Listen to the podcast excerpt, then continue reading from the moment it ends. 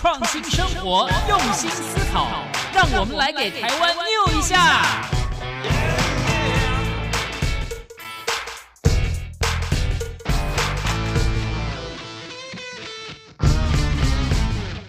打开收音机，收听健康知识家，可以消耗一大卡。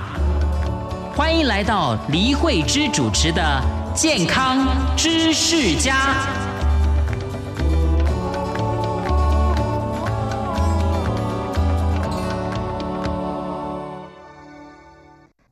健康知识家，正确知识帮助您更健康。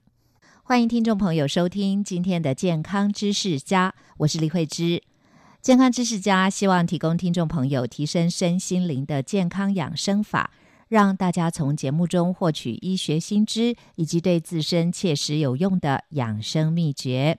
今天节目访问到大家相当熟悉喜爱的台大医学院免疫学博士、前台大医院主治医师、上海中医大学、天津湖北中医药大学客座教授、知名养生专家孙安迪医师，继续跟大家谈新冠疫情的相关话题。欢迎孙医师，孙医师好。主持人好，各位好朋友大家好。是孙医师今天继续来跟大家谈新冠肺炎疫情呢，整体的观察，疫情仍然持续在全球蔓延，特别是秋冬季节的来临啊，现在天气越来越冷了。之前世界卫生组织就示警，再加上冬季流感的话，这整个疫情是很不乐观的，所以这个疫情恐怕会越来越紧张。那首先要请教全球最新的疫情状况，好吗？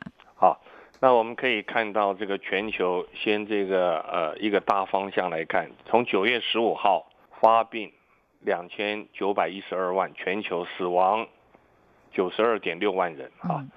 然后九月二十八号呢，你看隔不到两个礼拜，它的发病就超过三千三百万人，嗯死亡超过一百万啊。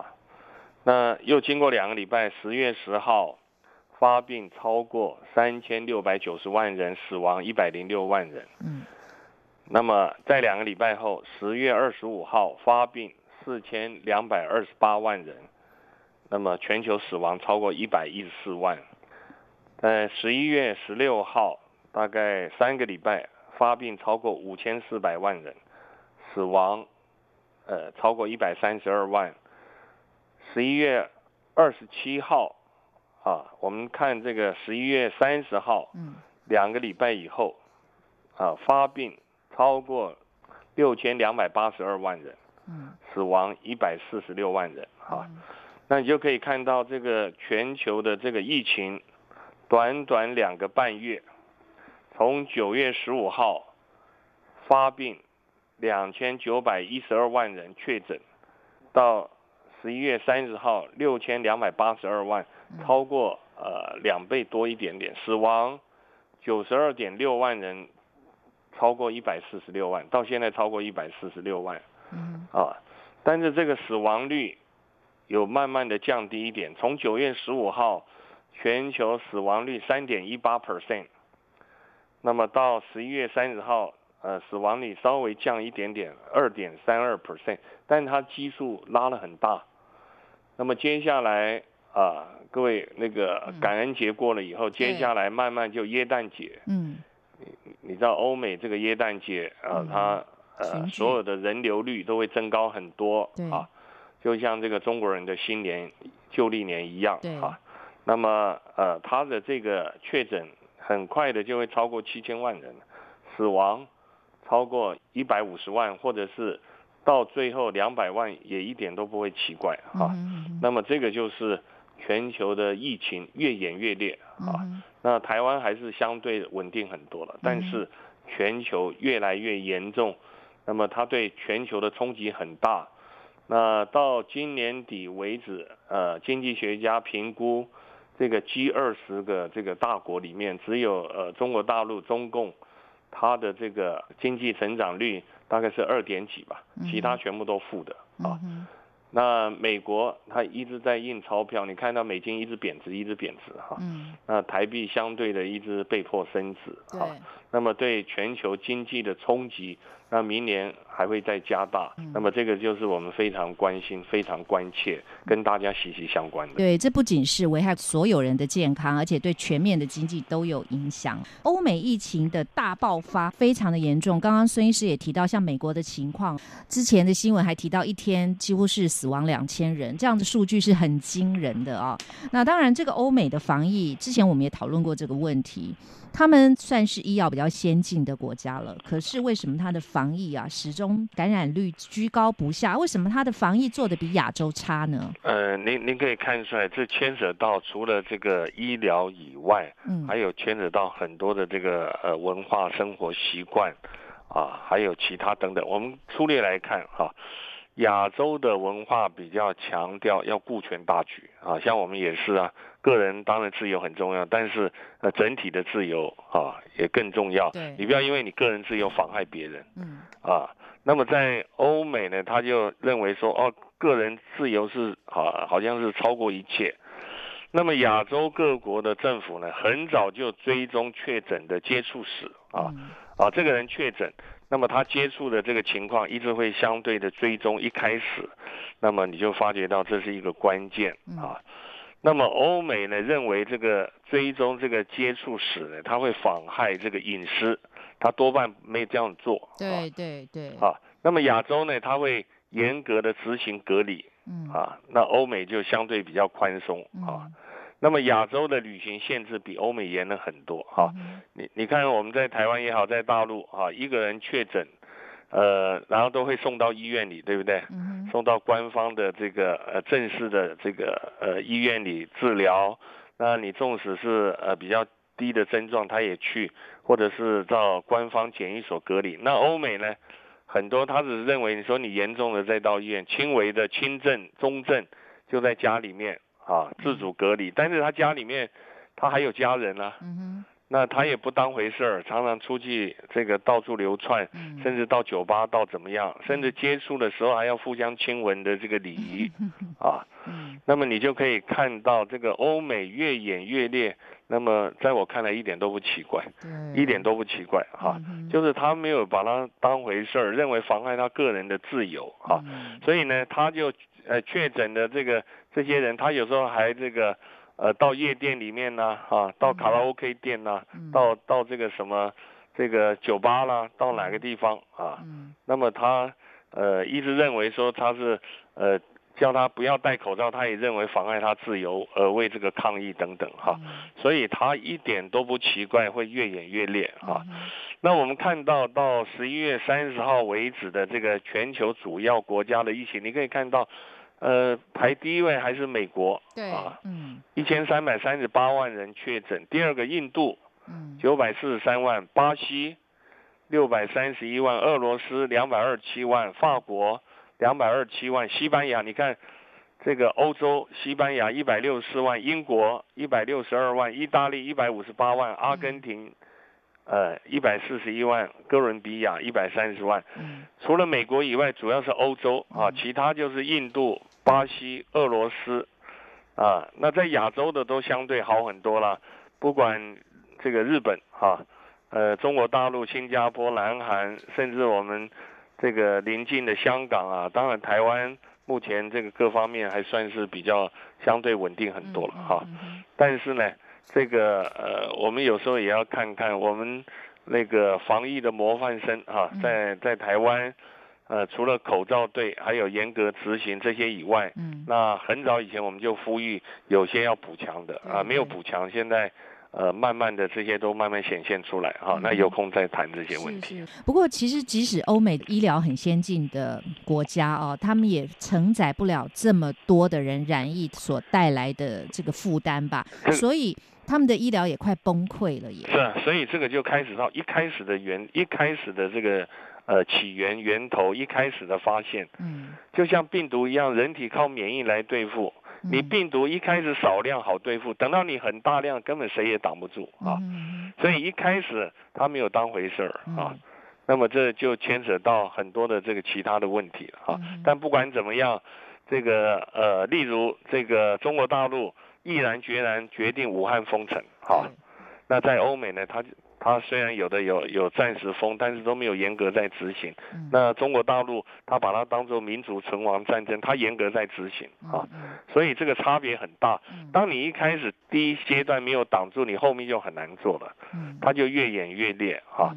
所以到目前为止，中国大陆啊，它的确诊呃还是局限在。八万六千五百三十人，然后死亡四千六百三十四人，哈，因为它一开始非常严重，它死亡率五点三六 percent，呃，相对目前的全球的状态，它死亡率是一开始是到现在是偏高的，啊，但是呢，全球各地这个轻症、中症，啊，甚至。无症状感染的越来越多，年轻人感染也越来越多，跟早期是老年人为主的不一样。嗯，所以再加上对这个新冠病毒这一年半载的了解越来越多，嗯，那治疗的方法越来越有效率，啊，所以死亡率才会从早期的中国大陆的这个百分之五左右降低到现在死亡率二点三二，但它传播性太强了。嗯，那这个呃还是需要这个严格来。你看美国嘛。美国一个选举，它增加多少确诊？嗯哼。那那有一些这个呃台大公共卫生的专家在研判，美国在选举，共和党控制的州，它的确诊率比民主党控制的州多三倍。为什么？因为你这个共和党主事者川普之类的，每次都鼓励大家不要戴口罩，有英雄气概，然后人民的自由怎么样？那么他底下就是上行下效嘛，所以你就知道这也是一种强劲传播的一个方式。然后美国也在警告这个呃这个感恩节要要减少这个这个那个接触等等，但是还是增加好多啊。那接下来圣诞节你可以想象得到啊。所以它会越演越烈哈，那到最后呢，当然是疫苗是呃防止的一个重要关键，但它不是唯一的。你光靠疫苗，你要全球有大规模的造成这个自然的这个免疫群体防疫力，你至少要大概有六成五七成的人打了疫苗才有效哈。那么这个。就是我我我们还是看到全球各地的科学家也在努力，嗯，但是呃从事政治的我不要讲政治家政客，嗯，他没有把好好的政策在执行推动啊，只讲个人的私欲啊意识形态，那么这个你没有把它当做一个科学医学的专业来看。它会越来越厉害，嗯，那么这个也是我们知识分子的忧心所在。对，的确是这样子啊。那接下来我们讲到疫苗啊，因为很多人还是觉得疫苗是很重要的一件事情，尤其是现在各国的交通变得非常的不方便，大家认为疫苗出来之后呢？就有可能这个情况会改善，那是否真的如此呢？啊，对于疫苗其实有很多不同的看法。美国的卫生相关的专家他就提到说，要到二零二二年才会平息。对于他这样的说法，孙医师你的看法怎么样呢？呃，他主要的当然评估是，因为疫苗到时候是一个关键嘛，哈，呃，但是不是说有疫苗就就决然就平息了哈？对。但是它至少有有很大的影响，它要到这个。全球注射的人大概，呃，大概有六成五、七成。嗯哼。那它这个这个传播率才会非常有效的减少。你要灭绝不可能的事啊。嗯。呃，我想在今年的二月、一二月、二月的时候，呃，我们在电台里面就跟各位好朋友说，将来会有类流感。嗯。啊，大概每一年它都来一下。对。来一下啊，那如果你控制好，就轻微很多了啊。但是它还是会来，你没有办法把这个病毒整个在地球杀灭掉，不可能的。它只是暂时的这个蹲在那里哈。那另外人的免疫力还是最关键的关键，疫苗它也主要是。针对人的这个免疫力哈，那么那针对这个疫苗呢，呃，跟各位好朋友报告，那全世界呃第三期的这个这个临床实验的这个疫苗有九支哈，那那欧美的这个其实其实欧美的都是美国的大药厂，美国的还是它有它的。呃，经济的力量哈，甚至震惊的力量很大，它的大药厂控制的力量非常的大哈，所以那中国大陆当然，呃，第三期的这个四支疫苗的报告呃还没有还没有完结哈，那那美国的就已经开始了哈报告，但是呢，呃，美国、英国、德国的这些疫苗哈，其实都是美国大药厂哈。那么他有公布一些，当然他你看他不断的在公布一次、两次、三次，当然从某个角度来看，呃，是对全球一个好消息。但是呢，从另外一个角度，他是炒作他的股票啊。那么这个就看到一些这个有的人还是在里面这个在搞一些问题。对对。呃，到目前为止，这些公布的三支疫苗，它没有经过这个专家这个呃期刊的医学重要期刊审查过啊，也没有这个刊登。呃，但是我希望。它显现的数据是真的啊，要不然的话呢，这疫苗打下去，你你会看到很多的副作用会慢慢出现，那么这个就不是大家期盼的哈，呃，而不是为了抢经济、抢领先、抢什么就，呃，没有达到标准推出来，这样不行了哈。那这个当然有一些 FDA 啊，还有一些这个呃欧盟、美国的。他们有一些这个内部的机构啊，也严格的在审查，但是就是没有像过去，它会有重要的期刊，因为期刊它有一些独立审查的学者、专业的学者在审查，那这样子的这个信赖度会更高啊。那等一下我们再仔细的介绍。全球领先的对这个三个疫苗啊，嗯，对，现在很多人也去打这个流感疫苗了嘛。毕竟流感有些症状跟新冠疫情的这个症状会相似嘛，而且希望不要加重身体的负担，所以很多人还是现在去打流感疫苗。那但是流感疫苗有些人打了，它也有一些副作用，譬如说南韩他接种流感疫苗也发生很严重的一些事情啊，案例还蛮多的。对，所以是想请教，就是这个流感疫苗的施打哦。发生不适症状的人的比例，这样算不算高啊？呃，就是要整体来看。嗯，如果你打流感疫苗，呃，其实以后的新冠病毒的疫苗打下去，可能它的呃不好的症状可能会比流感还要高啊。那实际上，如果他没有死亡哈，没有造成这个严重的这个脑脊髓的这个影响哈，那比较轻微的，像这个发烧啦。啊，全身酸痛啦、咳嗽这些，甚至一天内这个症状哈就过去了，这个还可以接受了哈。嗯。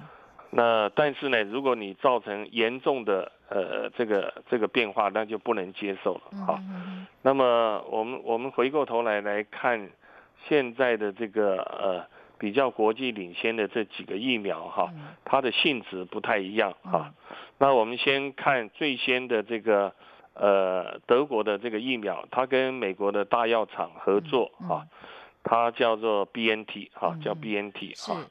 那大家可以看到，这个是 BNT 是呃德国的这个生技公司跟美国的辉瑞大药厂哈一起合作的。那这个 BNT 呢，它的这个有效率哈，它最先报告是九十 percent 哈，那后来呢，那它又改成说九十五 percent 哈。那么它这个是 RNA 的这个疫苗哈，就讯息 RNA 哈。那另外第二个是呃 Moderna，就是 Moderna 莫德拉哈，Moderna，它是也是一个 RNA 的讯息的 RNA 的这个疫苗哈，它的这个有效率九十五 percent 啊，它都是要打两剂啊，打一针，然后隔三个礼拜一个月打第二针啊。那么它的这个有效率报告是九十五 percent，等一下等一下会再细讲啊。那么第三个是呃英国牛津大学啊，那么跟这个大药厂合作的啊，这个牛津的疫苗哈，那它是这个呃腺病毒当做一个载体，那么跟这个呃 messenger RNA 的那个疫苗不太一样，嗯那么另外呢还有一个。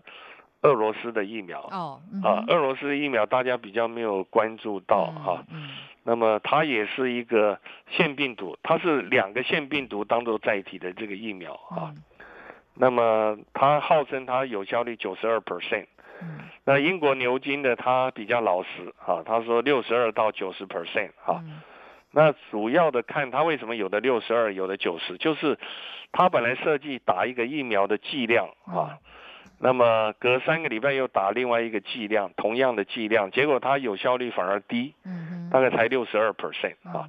他如果第一次打的剂量是他原来预估的只给半量，那么呃打下去让这个接种者他免疫记忆这个这个呃病毒的这个讯号啊，然后等到下一次再打全量，哎，它的有效率就拉高到呃九十 percent 以上啊。那这个将来在正式施打的时候，那么可能就会循例，就是一开始打它原来的半量，嗯然后呢，后来再打它全量，那这个效果就好很多了啊。嗯那在这里面呢，特别要值得一提的就是说，讯息 RNA 就 messenger RNA 的疫苗，嗯。在过去呢，人类从来没有使用过啊。哦。那么这一次是因为迫于全球的这个疫情的压力啊，还有强迫必须要尽快的这个完成啊，嗯所以这个讯息的这个 RNA 的这个疫苗呢，它就在欧美就大量的产生啊。那么这个新款的疫苗呢，这个 messenger RNA 的疫苗呢，因为它只要把这个疫苗的这个呃它的 S 蛋白呃相关的基因的排列的顺序搞清楚，嗯。然后它就把这一段啊这个呃讯息的这个 RNA 的疫苗就打到这个这个呃宿主的这个身上，嗯。他把宿主当做一个工厂。嗯。啊，利用宿主的细胞，呃，把这个 messenger RNA，messenger RNA 它的序列是跟这个它的 DNA 的模板在实验室做出来的哈。嗯那么它只要六十二天、六十三天，它就把这个序列啊基因的序列搞清楚，然后打到第一个志愿者的这个身上完成，只要六十三天，因为它起步比较晚，嗯它要想办法要超前。啊，那他没有办法按照中国大陆一开始减毒疫苗啦，或者是呃没有毒性的疫苗啦，用传统的这个疫苗，因为那个他时间上他等待不起，嗯他就呃超进入用高科技啊，用讯息 RNA，然后呢这个呃这个讯息 RNA 呢。它是呃 messenger RNA，它是用这个核酸构成的这个遗传物质哈、嗯。它这个遗传物质跟 DNA 的成分是相同的啊，它打到人体呢，它会在细胞里面移动啊，那么给予这个我们的细胞有一些这个指令，嗯。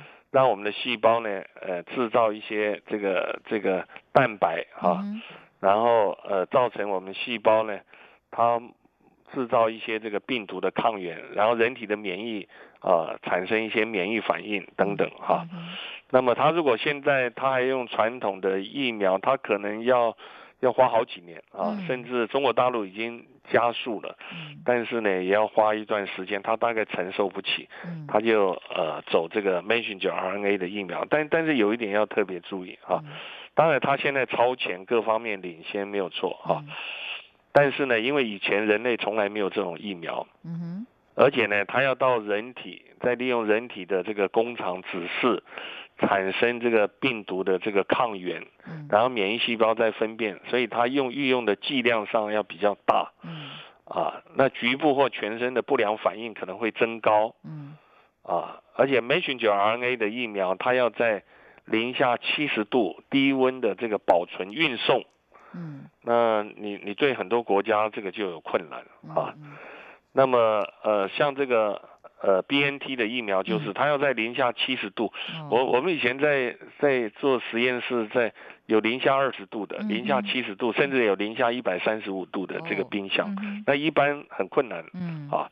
那就保存不容易了哎，对啊这样，子它它嗯保存不容易，你没有按照这保存，它就变质啊，会出问题啊。对对，那 Moderna Moderna 的疫苗稍微好一点嗯啊，可以保存半年。哦，可以保存半年。对对你说要零下二十度啊。对对，零下二十度的这个冰箱啊。那另外呢，这个呃牛津牛津疫苗的好处就显现出来了哈，哦。它就是一一般的这个冰箱就可以了。哦，OK，嗯啊，它它就显现出来了哈。那这个牛津跟俄罗斯的腺病毒载体的疫苗是怎么回事呢？嗯？啊，就是说它用人工制造出一段这个可以刺激免疫细胞产生的这个抗体的这个基因嗯。啊，就是说它把这个这个新冠病毒啊，嗯。然后呢，看一般都是现在跟那个棘蛋白有关，就是进入到人体 ACE2 接受器的这个棘蛋白有关的，它把一小段用人工制造出来一段基因啊、嗯。然后加上腺病毒，当做一个承载体，嗯，它是一个工程的病毒啊。嗯。然后注射以后呢，如果说你今天这个你身上有抗体，对这个腺病毒啊，腺病毒就 adenovirus，呃，有的人他对腺病毒已经有抗体，嗯以前得过腺病毒，现在有抗体嗯啊。那么这个他身体的这个抗体就会综合这个病毒哈、嗯那综合这个病毒，它的效果就会差，影响免疫力就会差嗯啊。那这是他唯一要注意的嗯啊。嗯那么还有其他的，正在后面在陆续推出来是基因重组蛋白的疫苗啊。那么在过去有很多的经验，嗯，但是它这个要多多一点时间才会制造出来，但是不良反应相对低很多，嗯呃，免疫力反应会比较强啊。嗯这个比较保守，比较慢，所以后后续可能还会有其他的疫苗出现，嗯不像这个 messenger RNA，它很快没有错嗯啊，但是呢，它就存存在较大的这个呃危险性的这个影响哈、嗯那么我们看一下这个莫德拉疫苗哈，嗯呃，莫德拉哈都都是这个美国的大药厂，大药厂。哎呀，美国人厉害的哈，他也是掌握这个比较大的力量是啊。嗯。这个莫德拉大药厂哈、你那你注意看这个嗯。莫德拉，它是有三万名受试者嗯。做临床试验哈、一般呃可能有的那个呃 BNT 它可能有四万人哈，四万人做做第三期的试验，都量都要大，嗯。它就分两半，基本上都这样，一半呢是呃打正常的疫苗，另外一半是注射安慰组。嗯。像我们举这个莫德拉为例哈嗯，它三万名受试者做临床试验，那么一万五千人呢接种这个莫德拉真正的疫苗，嗯。那另外一万五千是假的，打一些这个安慰剂对照组嗯。啊。那他发布说到目前为止没有严重副作用，啊，没有严重副作用是什么意思呢？就是没有死亡啊。那没有说造成这个瘫痪啊、脑脊髓什么严重问题哈、嗯但是另外一个潜台词就是它有轻度、中度副作用，嗯那还可以容忍哈、嗯结果你你你注意看他们的这个号称的这个保护率是怎么样的？就是说，呃他结果在注射疫苗的一万五千人里面，有十一个人得到这个新冠病毒。嗯。啊，十一个人，一万五千人有十一个啊。嗯。那另外一万五千人呢，打这个安慰剂的有一百八十五个人染疫嗯。啊，那其中有一些是重症啊，所以你可以看到它的这个保护性是有啊，而且呢，保护性让这个疾病比较轻啊，嗯。那么没有重症啊，那么这个打了疫苗，但是你换一个角度，呃，各位好朋友，你看一下，他一万五千人打了这个安慰剂，嗯有一百八十五个人得到这个新冠病毒，嗯各位你要注意到，他一万五千人打了。嗯啊，那其他的打安慰剂也没有得到这个病毒。嗯啊，可能他现在大家比较注意啊，他戴口罩啦。呃，自我生活习惯好，他的防卫保卫性比较比较够。嗯啊啊。那这个打了一万五千个这个疫苗的人，有十一个人得病啊，嗯那他保卫性很高。但是你不要忘了，他打安慰剂的一万五千人啊，一百八十五个人染疫，那也有一万四千呃九百多人他没有得到得到这个病啊嗯，他打安慰剂都没有感染到，嗯所以你你如果用统计来算算看，它有效果，但是没有你像你想象那么强，嗯。像你想象那么强哈。嗯而且等到它大规模打了以后，本来本来纯粹从研究上来讲，就是说第三期要看它的呃抵抗病毒入侵的保卫力嗯哼。啊，好像说啊、我们我们讲的这个呃，我们是就事来论事哈，嗯。好像说这个三万人一万五千人打这个安慰剂啊，嗯结果一万五千人打安慰剂的结果，大概有一万多人甚至一万四、一万五都得病。嗯。那就表示这个安慰剂一点用都没有，它一点都挡不住。对。那一万五千人打这个疫苗，结果得病的人只有十个、八个，甚至十几个，那哇，这个疫苗就很厉害了，嗯嗯它的保卫力非常非常强哈那这里面的关键就是，当然现在迫于全球的疫情，它要很快的出来，要赶时间，甚至里面有很多商业的商机利益。嗯还有呃保卫力等等，反正从好的坏的，呃都可以评估到。他非要大量的把它推出来，然后只要一弄出来，他就会发大财了，也会有呃对大帮助都有哈。啊，但是你可以看到这里面关键哈，就是我刚才讲的，我我重复在讲这个，因为一般人他不会去注意这个。嗯哼。啊，一万五千个人打安慰剂的。嗯哼。那理论上你暴露在这个呃危险性高的这个地方哈，那应该很多人得病啊。嗯。结果他只有一百八十五个，一百八十五个人染疫啊，当然其中有些重症。嗯。那打了真正疫苗有十一个得病。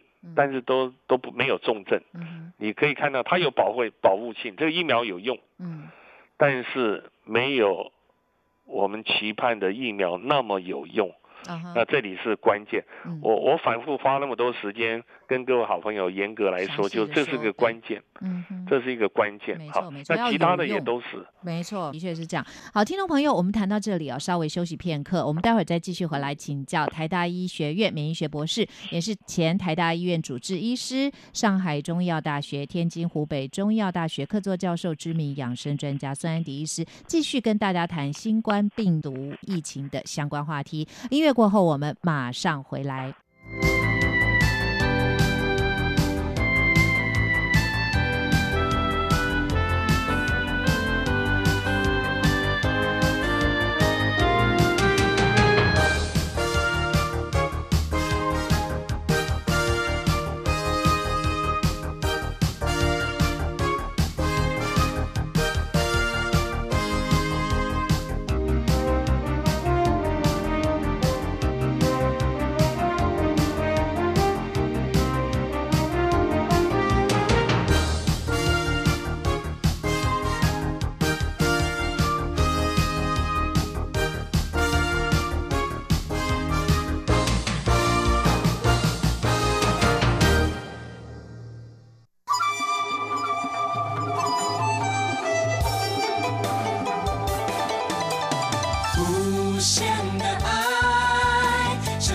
世界窗口。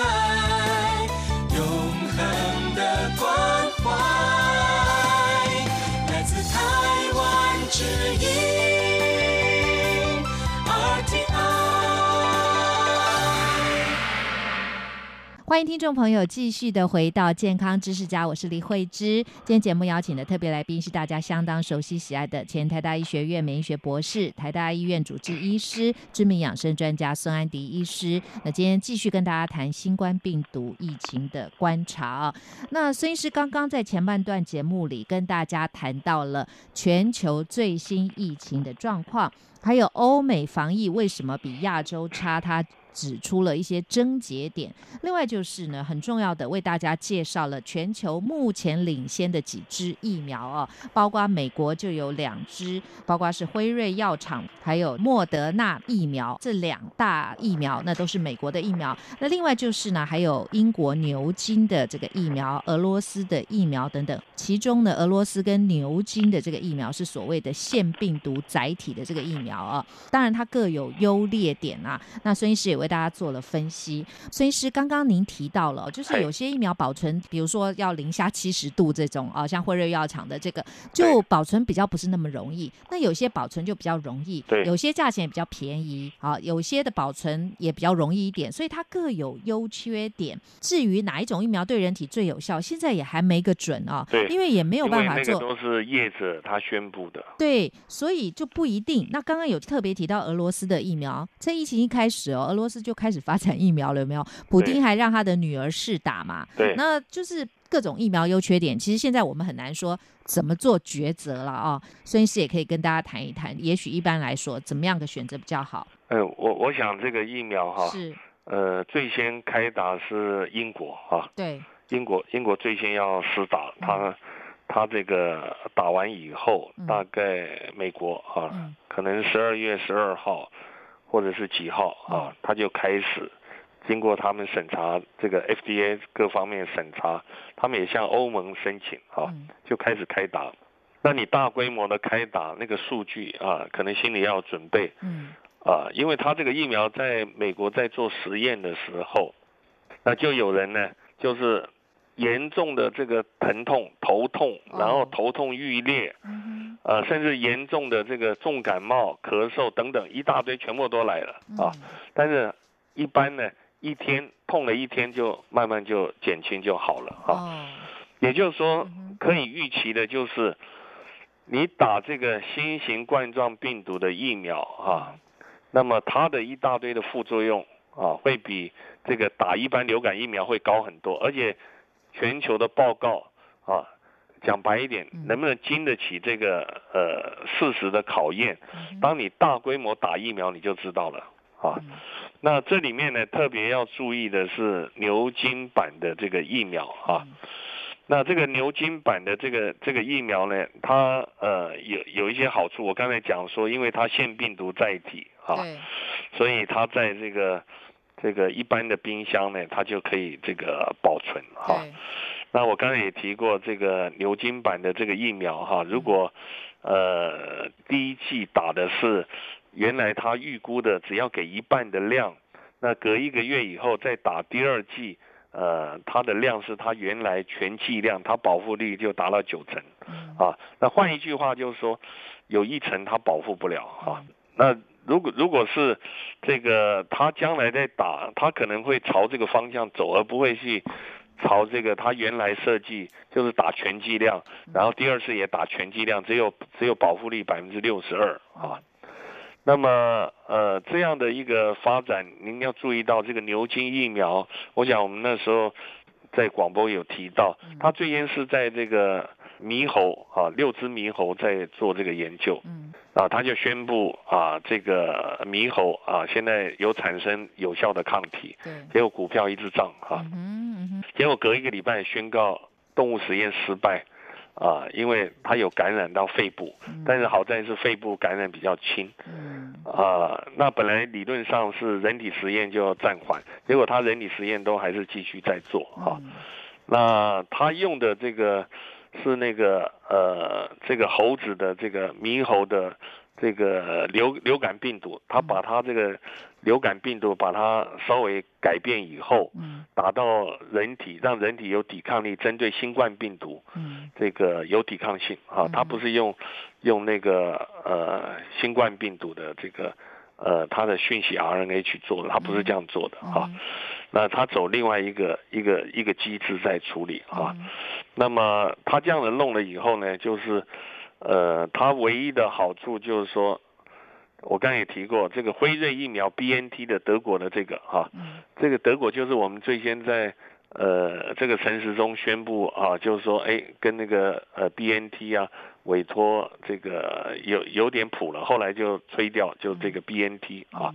那这个辉瑞疫苗呢，它 BNT 的要存在刚才讲过摄氏零下七十度哈、那这个莫德拉的这个疫苗要零下二十度，可以保存六个月；一般冰箱呢可以保存一个月。嗯莫德拉疫苗嗯啊，那你想想看，你从欧美运过来飞机啊等等啊，这个一定要很好的这个冷冻链的一个传送、传输、运输啊，要不然到台湾就垮掉啊。嗯那这个就是要考虑。那牛津疫苗呢，它的优点是怎么样呢？它在普通冰箱环境呢，也就是说普通的冰箱两度到八度，它至少可以保存六个月。嗯它牛津疫苗容易配送嗯哼，啊，而且这个牛津疫苗呢便宜很多啊。那各位好朋友，这个有一个评估啊，牛津疫苗大概打一次啊，因为它要打两次嘛哈、一次等于台币大概八十二块。那么这个 BNT 的疫苗最贵，好打一次要五百四十六块啊台币。那莫德拉的疫苗四百二十七块啊。那么这个是那目前的，另外还有一个叫赛诺菲的疫苗，GSK 的疫苗是重组蛋白疫苗哈、嗯。那这个是三百五十二块钱，但是它目前呢，在第一期、第二期临床而已哈、嗯。还没有到第三期哈、嗯。那中国大陆有四支疫苗都第三期实验早就已经做了，它启动的比较早，但是呢，它还没有正式的这个发布哈、因为大陆后来没有什么疫情了、嗯所以呢，你不要做出来都没有病毒，你做出来没有意思啊。嗯。这个呃打疫苗的都没有得病，结果打安慰剂也没得病，那你这个没有没有没有意义啊。嗯所以呢，呃，中国大陆就就很吃力，他要到各个国家。跟这个像到这个中东啦，嗯到南美啦，到欧洲啦，跟人家大规模的合作，嗯啊，到东南亚什么国家合作，那合作完以后，将来他优先把那疫苗也给那个国家，人家才愿意跟他合作啊。他要有病毒哈，嗯那这个面临到台湾更是这个问题啊。台湾你控制得很好，就像我们一开始讲的，哎，我们是防疫的模范生，但是你还要为后面第二阶段、第三阶段准备。第二阶段就是这个筛剂，嗯筛选的啊，这个量要够要大，然后第三阶段就疫苗啊，那那你只注意第一阶段，你随着时间人家慢慢的这个呃赶上来以后，那我们第二、第三阶段就是短板。那么这个对我们现在的瓶颈，其实早在呃至少半年多以前就可以预估到了哈。那么这个就是呃目前的这个呃全球的这个疫苗哈，尤其最领先的一些疫苗，它面临到的这个优缺点、优劣点，还有它的呃每一只的这个价格的这个情况，没错，没错。呃，那就给各位好朋友参考。是，如果说今天是我这个国家我生产了疫苗，那当然是我们国家的民众施打优先嘛。那如果你量产，或者说你产量够，你才可以外销，或者说你一定要够水准。那刚刚讲到这些国家，其实他们疫情都蛮严重的啊、是所以他们这个一定是优先他们自己本国民众使用。对，所以还要钱啊，不是不要钱。就是就是，那所以说他卖给国外，说不定又更贵啊。那我们会拿到疫苗吗？哦，这个是现在台湾民众也很关切的哦。那当然还有全球各国分配的情况如何？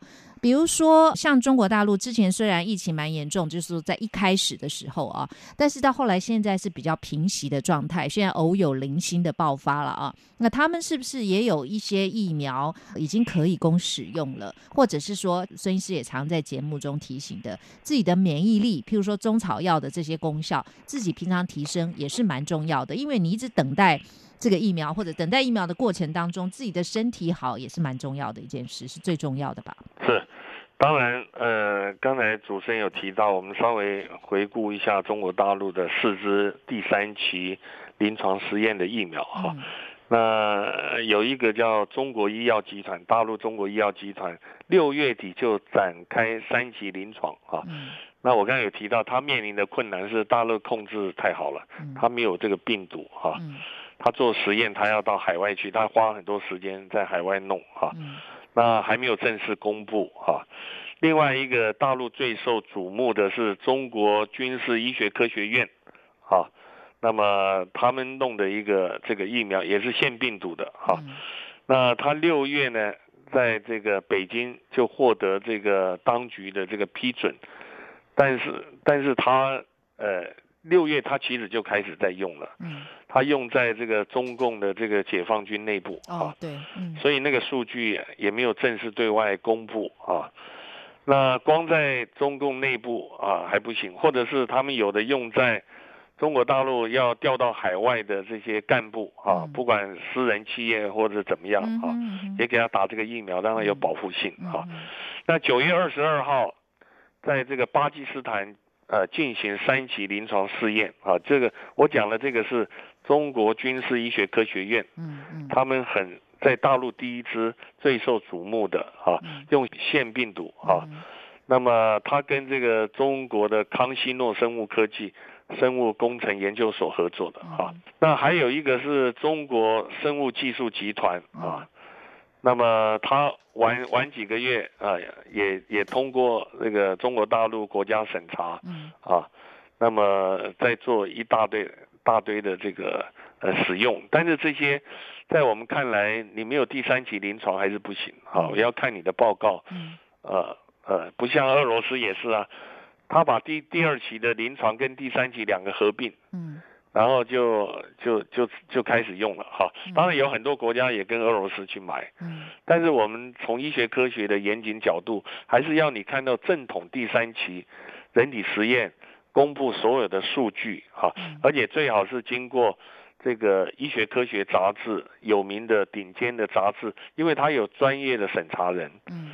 那么你你有点不对，他从学术上就把你这个驳回啊。嗯那另外还有一个是中国科兴生技呢，它在巴西呢进行第三期的这个临床哈，嗯那么到这个前一两个月没有出现的严重不良反应哈，他可能我想在可能说不定在今年的年底，这个中国大陆也会陆续的公布第三期的临床哈。嗯那俄罗斯的这一支呢，这个在八月获得俄罗斯当局的批准使用，但是我们还是要看它第三期的临床正式报告啊，嗯而不是你经过动物实验第一期，然后这个第二期你就草草结束就开始用了哈。嗯那这个等于是大规模的人体实验，那这个小规模迫不得已可以接受，但是你这样子推出来，这样子啊不能接受啊。嗯所以这一段时间，特别是这个半年来，很多朋友、至亲好友打电话询问我哈，嗯就是不管在海外、海内啊，在台湾、大陆等等，都是就是这段时间一定很多人对对，到底要 用哪支疫苗？现在怎么样？我说还要看。嗯啊，台湾唯一的好处就是说，因为现在我们拿不到疫苗嘛，哈、嗯嗯那美国、英国它会实打，在欧洲开始打，啊，在中国大打，你嗯你会慢慢看看得出来哪一支疫苗真正的脱颖而出，真正比较好。嗯当你大规模的用，你就知道了。嗯哼这个你你任何的东西你挡也挡不住，嗯这个媒体很发达的嗯啊。嗯嗯啊，你没有投到医学期刊，像以前我们都要看医学论文，对，那你看不到，但是媒体会披露。是是啊，当然这个不是那么严谨，但是你会看到那个方向，对。那你那时候再好好的选一个吧，啊，嗯，对对，还有哦，过年其实也还几个月就到了啊、对，所以呃，是不是旅外的国人返回台湾来的时候呢，这个规定我们就很关切。现在的规定是这样子哦，指挥中心宣布秋冬专案啊、哎一开始他虽然说是要出具阴性报告才能够登机，后来是改为提出三天内的核酸检验报告啊、对，而且如果说当然你有紧急状况的话，譬如说是啊像奔丧啦，或者是来自无法自费筛检国家，或者经过指挥中心同意的专案，这三种情形就可以不用附证明。那到台湾之后呢，再自费裁剪。那其他呢没有附的，就是航空公司评估风险跟载运量之后，决定是不是可以登机。那入境到台湾再自费裁剪。他有提到，如果说真的没有办法取得检验报告，你可以自行陈述理由，签切结书入境啊。哎那返台之后再由政府研判理由是不是正当。如果当然不正当，你就要罚款啊。这个罚款金额最高可以到十五万元新台币，也蛮高的。嘿，那么，孙医师，这个一开始说提出出具阴性报告才能登机，跟提出三天内的核酸检验报告，这两者有什么不同？是不是阴性报告你需要比较长的时间才能够知道说你是阴性还是阳性，是这样吗？因为它为什么变来变去？因为呃，很多不管是媒体的舆论的这个质疑，或者是嗯民众的质疑，或者是呃民意代表的质疑，让他一直在调整，一直在调整哈。嗯那你可见，其实全全球各地早就有一些规范，嗯。那那些规范你可以作为好好的评估，嗯。好好的这个呃作为参考哈，嗯而不是随着这个各方面的变化，它一直变动，一直变动哈。嗯。还有就是说，因为现在提出各种的这个报告哈，就发觉到很麻烦，就是因为嗯你你知道每个国家的这个检测哈，光在台湾来说好了，啊，你你每个实验室，他用 PCR 来检测这个新型冠状病毒啊，你这个 PCR，你这个实验室的严谨度啊嗯，还有 PCR 呢是给他一些材料，把很微弱的病毒把它放大，啊，你可能放大让它两倍、四倍，然后两倍、四倍。呃，八倍、十六倍这样的一直转一直转，嗯那有的可能转了三十二次，有的转三十四次，嗯有的转三十六次、三十八次，啊，才检测到就定为阳性，就每个标准不一样啊。嗯我举个例子，你可能放大一亿倍嗯啊，呃，那个那个病毒还没看到，如果你把它放大十亿倍，就发现有微弱病毒了。嗯你要定一个这个，它现在全球没有统一的标准啊。好，嗯你这个是测那个 RNA 的病毒量，还有的是他附的报告是测那个抗原抗体的。嗯嗯啊，那个也也不对，好像说他测这个抗原，他没有抗原，他的敏感度好不好？用什么试剂？嗯，他每个试剂的敏感度都不一样。我们做免疫的，做这个病毒你就知道啊，嗯这差别太大了。嗯好，嗯嗯那有的甚至有的医院，你在台湾台大医院啊，三种哈，嗯跟你一个私立医院甚至一个诊所弄出来的或怎么样，差别很大，要对要统一啊。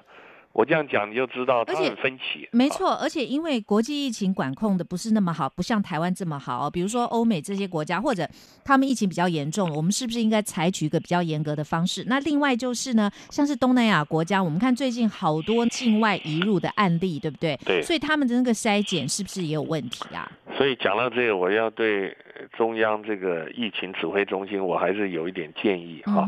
其实我们很早就建议了，专家的建议当然是非常需要的。就半年多以前就建议的，嗯、就是说是。台大公共卫生研究所、嗯。公共卫生学院有一些同事啊嗯，都算是同仁学弟之类的嗯啊，哼嗯哼。他们很早就提出来给疫情中心参考，就是用公共卫生的手段，嗯按照全球疫情的分布，嗯。他们有一些这个呃公式评估的标准嗯。啊嗯。简单的来说呢，你风险性大的国家，嗯。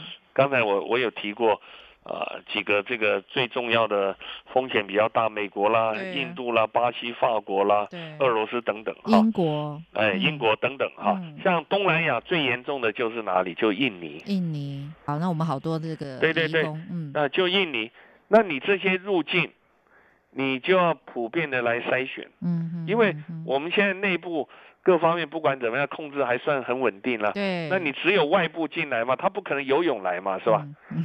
他一定坐飞机来嘛。嗯 那你飞机就把关就在机场嘛。嗯 那你机场定的这个标准，你你看那个中国大陆的上海，它为什么是全大陆这个确诊率、发病率各方面最低的，无症状感染最低的，它小于零点一 percent 啊，嗯很低啊。嗯就是他有提出一些这个阴性、阴性那个 PCR 的这个阴性报告以外，他进来他他每个帮你筛选嘛。嗯他大量的来检测，你你来一万个人，他检测一万；你来一百，他检测一百嘛，嗯。然后很快报告就出来了，嗯非常快出来了。嗯。那然后他又隔离旅馆又又两个礼拜，嗯。那这个这个你就可以看出来，它的这个效果就会出现嘛。嗯。好，那我们这边改来改去，改来改去，啊，嗯。那你没有按照这个很多专家的建议，尤其是公共卫生啊，因为中央疫情指挥中心那些呃专家大部分都是感染科的，他不是嗯他们有公共卫生学院的，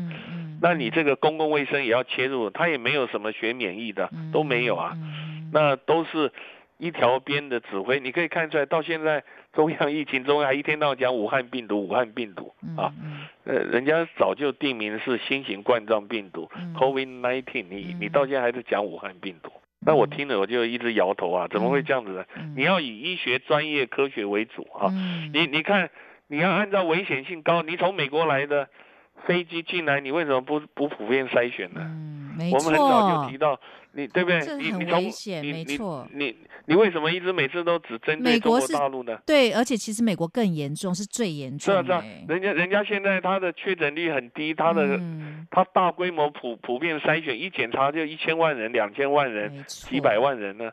你一个脏话检测三万人就被你打了一头包而，且你看，像两岸哦交流，其实你看很多台商也没有办法回去，是啊啊或者是就是他的呃他的嗯。意识形态作祟，嗯。脑筋僵化，嗯。他的医学科学就降到最低，就变成这样子哈。嗯。那你你按照这个标准，你不管他从哪里来，嗯危险性高的国家进来，他当然相对比例出问题状况高，我就普遍筛选嘛。嗯是吧嗯嗯那那你东南亚最厉害的就印尼嘛，嗯哼。那么印尼你你你为什么不普遍筛选呢？嗯。我我跟各位报告，最近为什么印尼发现那么多呢？就是因为印尼的移工啊入境台湾了，阳性率居高不下啊，嗯。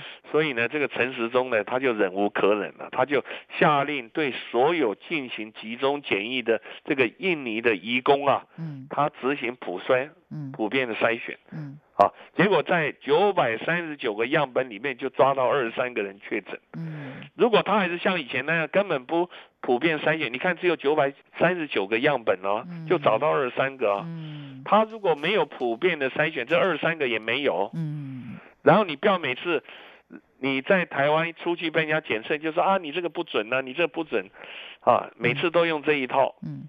结果你自己呢，这个忍无可忍了，你就九百三十九个你你破天荒普遍筛选，结果就发现二十三个。嗯，所以这个问题要正视啦。学科学要以这个专业为先没，错，没错，你不管是。怎么样，你用同样的标准，人民的健康、国家的这个这个发展是最重要的，其他的登不上台面的对东西就全部都撤掉。真的，尤其在这个紧急的时对，刻，这个节骨眼儿嘛。没错，没错。好，孙医师最后节目一点时间要请教孙医师哦，就是我们身体的抵抗力还是很重要的哦，要请教孙医师，在免疫上哦，我们可以做的，在这段时间要加强的宣导的有哪些部分呢？好、当然除了一般的这个戴口罩哈，嗯，这个勤洗手，我我现在每天还是用酒精洗十几次，我带一个酒精做捷运在哪边我都，对，嗯，然后口罩我准备好几个，这个这个有时候那口罩虽然是国家队买的，但是有时候那个袋子一下断一下断哈、所以我还是准备新的。嗯除了这个以外，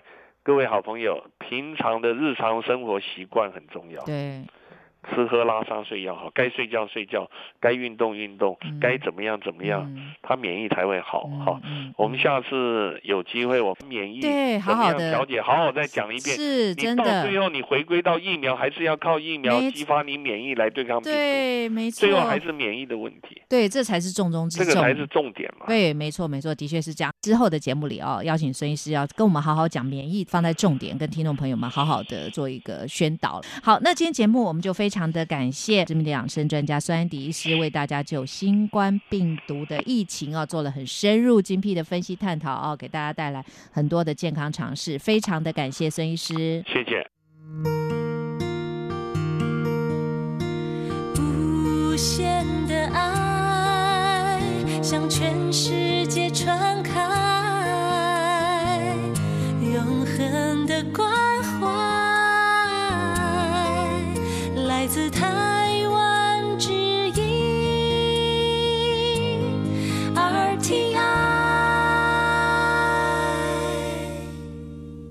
众朋友，希望今天的健康知识家能够带给您许多丰富的健康常识，让您的身心灵更健康。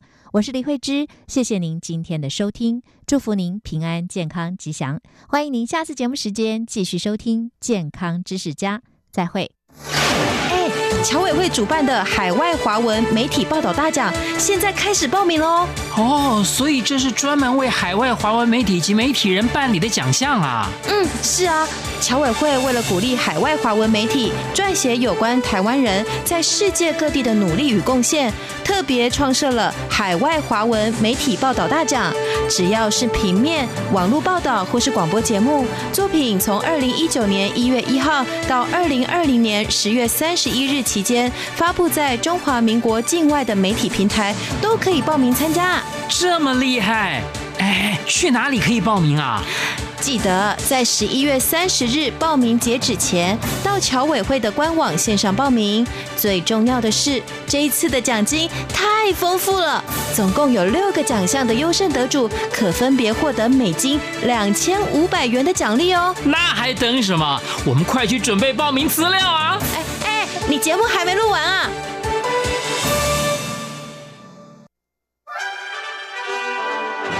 亲爱的海外华文媒体朋友们，我是中华民国侨委员会委员长童振源。侨委会为鼓励海外华文媒体撰写有关台湾人在世界各地的努力与贡献，特别创设海外华文媒体报道大奖，规划平面、网络报道类、广播类两类各三个奖项。整件作品只要能展现海外华文报道的专业及深度，就有机会获得美金两千五百元的奖金。报名自即日起至十一月三十日止，相关资讯请上侨委会官网或脸书专业查询。让我们一起汇聚全球侨胞能量，让世界看见台湾。